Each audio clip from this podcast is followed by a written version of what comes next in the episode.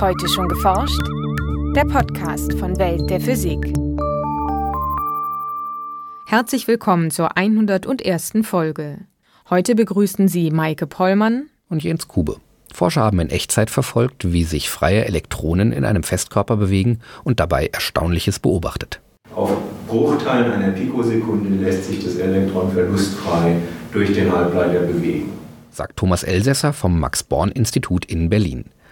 Was das für die Theorie des elektrischen Widerstands bedeutet und welche Folgen diese Entdeckung für zukünftige Laptops haben könnte, erfahren Sie heute in unserem Schwerpunkt.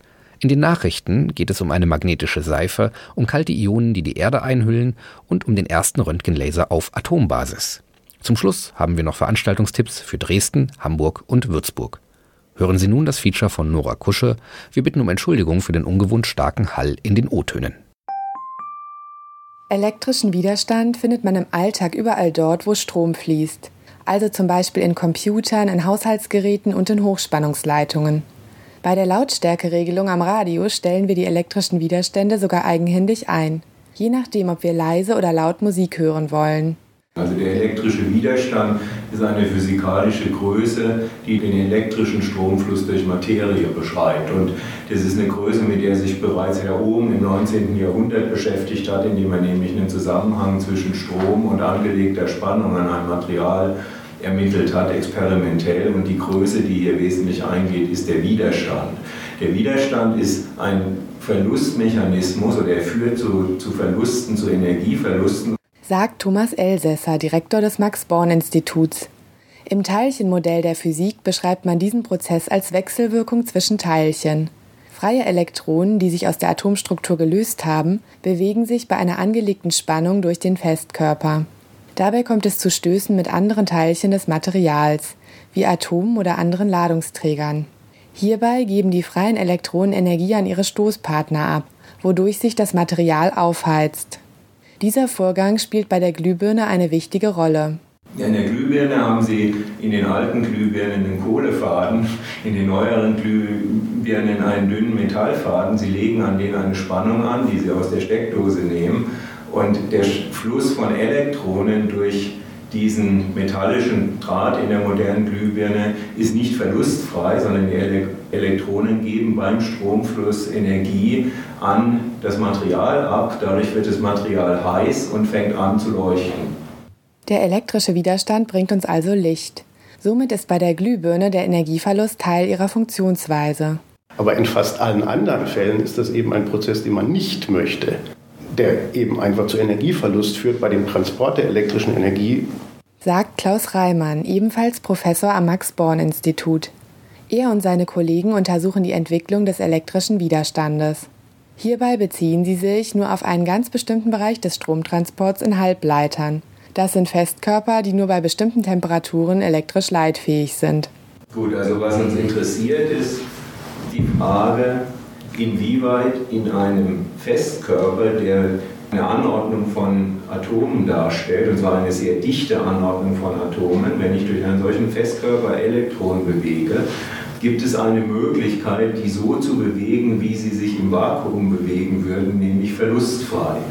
Und wenn es diese Möglichkeit gibt, auf welcher Zeitskala wie lange kann ich sie bewegen, bevor Verluste einsetzen, das heißt bevor der Transport in, in das Regime übergeht, das wir von der Glühbirne kennen.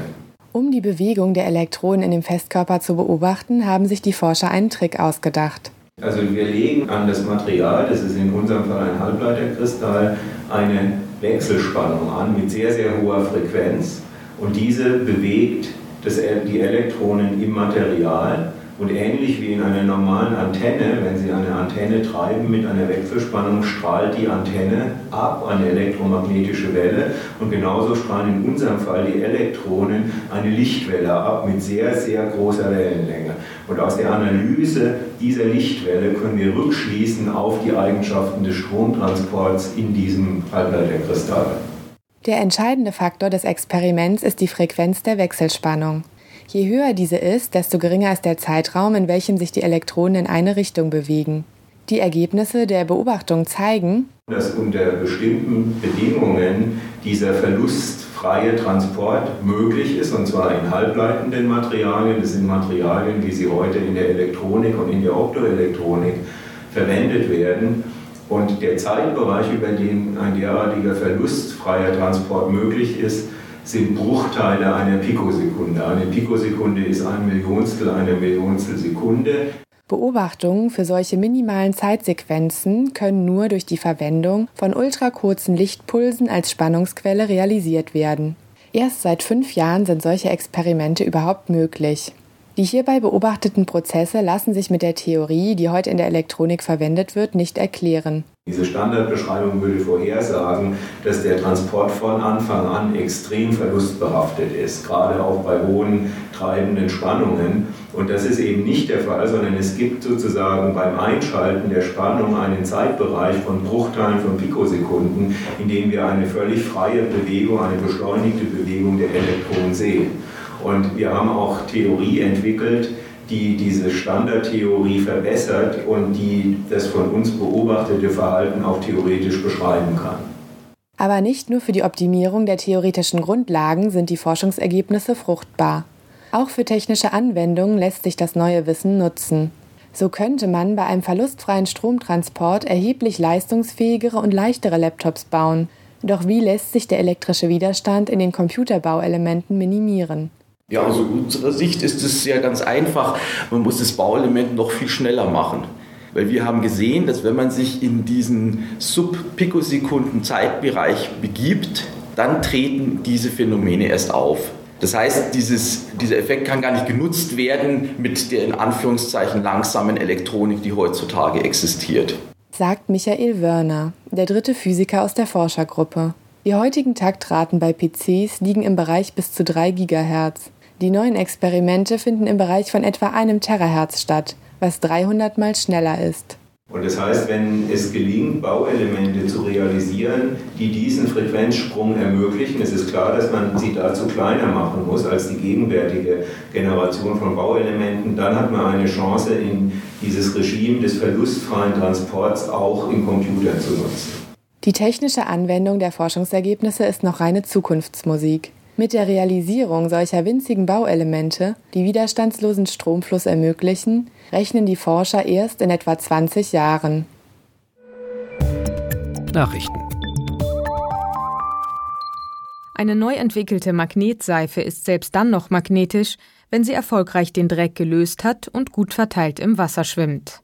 Dadurch lässt sie sich samt Schmutz gezielt aus der Flüssigkeit entfernen. Das gilt auch für waschaktive Substanzen, die etwa bei einer Ölkatastrophe oder in der Industrie zum Einsatz kommen, berichtet ein internationales Forscherteam. Der Trick liegt in eisenhaltigen Salzen, die die Forscher in die Moleküle der Flüssigseife eingebettet haben. So lassen sich die Partikel auch von Magnetfeldern beeinflussen, wenn sie längst im Waschwasser gelöst sind.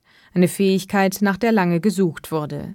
Im Fachblatt Angewandte Chemie berichten die Forscher von ihren sogenannten magnetisch-ionischen Flüssigtensiden, einer ganz neuen Stoffklasse. Tenside sind, im Waschmittel wie in der Seife, langkettige Moleküle. Beim Reinigungsvorgang lösen sie fettige Schmutzpartikel ab und bilden um sie herum eine Hülle. Im Fall der neu entwickelten Seifenmoleküle liegen die Eisenanteile nun dicht beieinander und reagieren gemeinsam auf äußere Magnetfelder. Sie lassen sich lenken, sogar entgegen der Schwerkraft nach oben ziehen und nehmen dabei die Hülle samt Schmutzpartikel mit. Noch handelt es sich allerdings um Prototypen, doch winken eine Reihe neuer Einsatzfelder. Von der Wasseraufbereitung über industrielle Reiniger bis hin zum Umweltschutz. Die Atmosphäre der Erde gibt pro Sekunde rund ein Kilogramm kalter Ionen, also elektrisch geladene Atome, an das Weltall ab und damit erheblich mehr als erwartet. Diese Ionen hüllen die Erde bis zu einer Entfernung von 100.000 Kilometern ein und beeinflussen so das Weltraumwetter. Das zeigen Satellitenmessungen, über die Forscher im Fachblatt Geophysical Research Letters berichten. Die nachgewiesenen Ionen stammen aus der oberen Atmosphäre der Erde. Dort entreißt von der Sonne kommende energiereiche Strahlung den Molekülen und Atomen die Elektronen. Die dann elektrisch geladenen Atome strömen ins All ab. Kalt ist dabei ein relativer Begriff. Die Ionen besitzen immer noch eine Temperatur von rund 500.000 Grad. Doch damit sind sie erheblich kälter oder energieärmer als von der Sonne stammende Ionen. Die Entdeckung liefert den Forschern erstmals einen direkten Einblick in das Abströmen ionisierter Atome aus der Erdatmosphäre. Die Ergebnisse lassen auch Rückschlüsse auf ähnliche Prozesse bei anderen Himmelskörpern zu, zum Beispiel darüber, warum der Planet Mars seine einst dichte Atmosphäre nahezu vollständig verloren hat. Außerdem erhoffen sich die Forscher durch ihre Messungen eine verbesserte Vorhersage des Weltraumwetters, denn die kalten Ionen beeinflussen die Wechselwirkung von Sonnenstürmen mit dem Magnetfeld der Erde. Mit ihrer kurzen Wellenlänge und ultrakurzen Pulsdauer können Röntgenlaser atomare Details sichtbar machen, etwa beim Verlauf chemischer Reaktionen. Je reiner die Farbe des Lasers und je kürzer der Blitz, desto schärfer wird dabei das Bild. Mithilfe von Neonatomen erzeugten Wissenschaftler jetzt einen Röntgenlaser von einzigartiger Farbreinheit. Das erlaubt in vielen Fällen einen schärferen Blick in die Nanowelt, berichtet die Forschergruppe im Magazin Nature. Für ihre Versuche nutzten die Wissenschaftler den Freier Elektronenlaser am kalifornischen Forschungszentrum SLAC. In dieser Art von Lasern werden Elektronen per Teilchenbeschleuniger bis nahe der Lichtgeschwindigkeit beschleunigt und mit starken Magneten auf einen gezielten Schlingerkurs gebracht.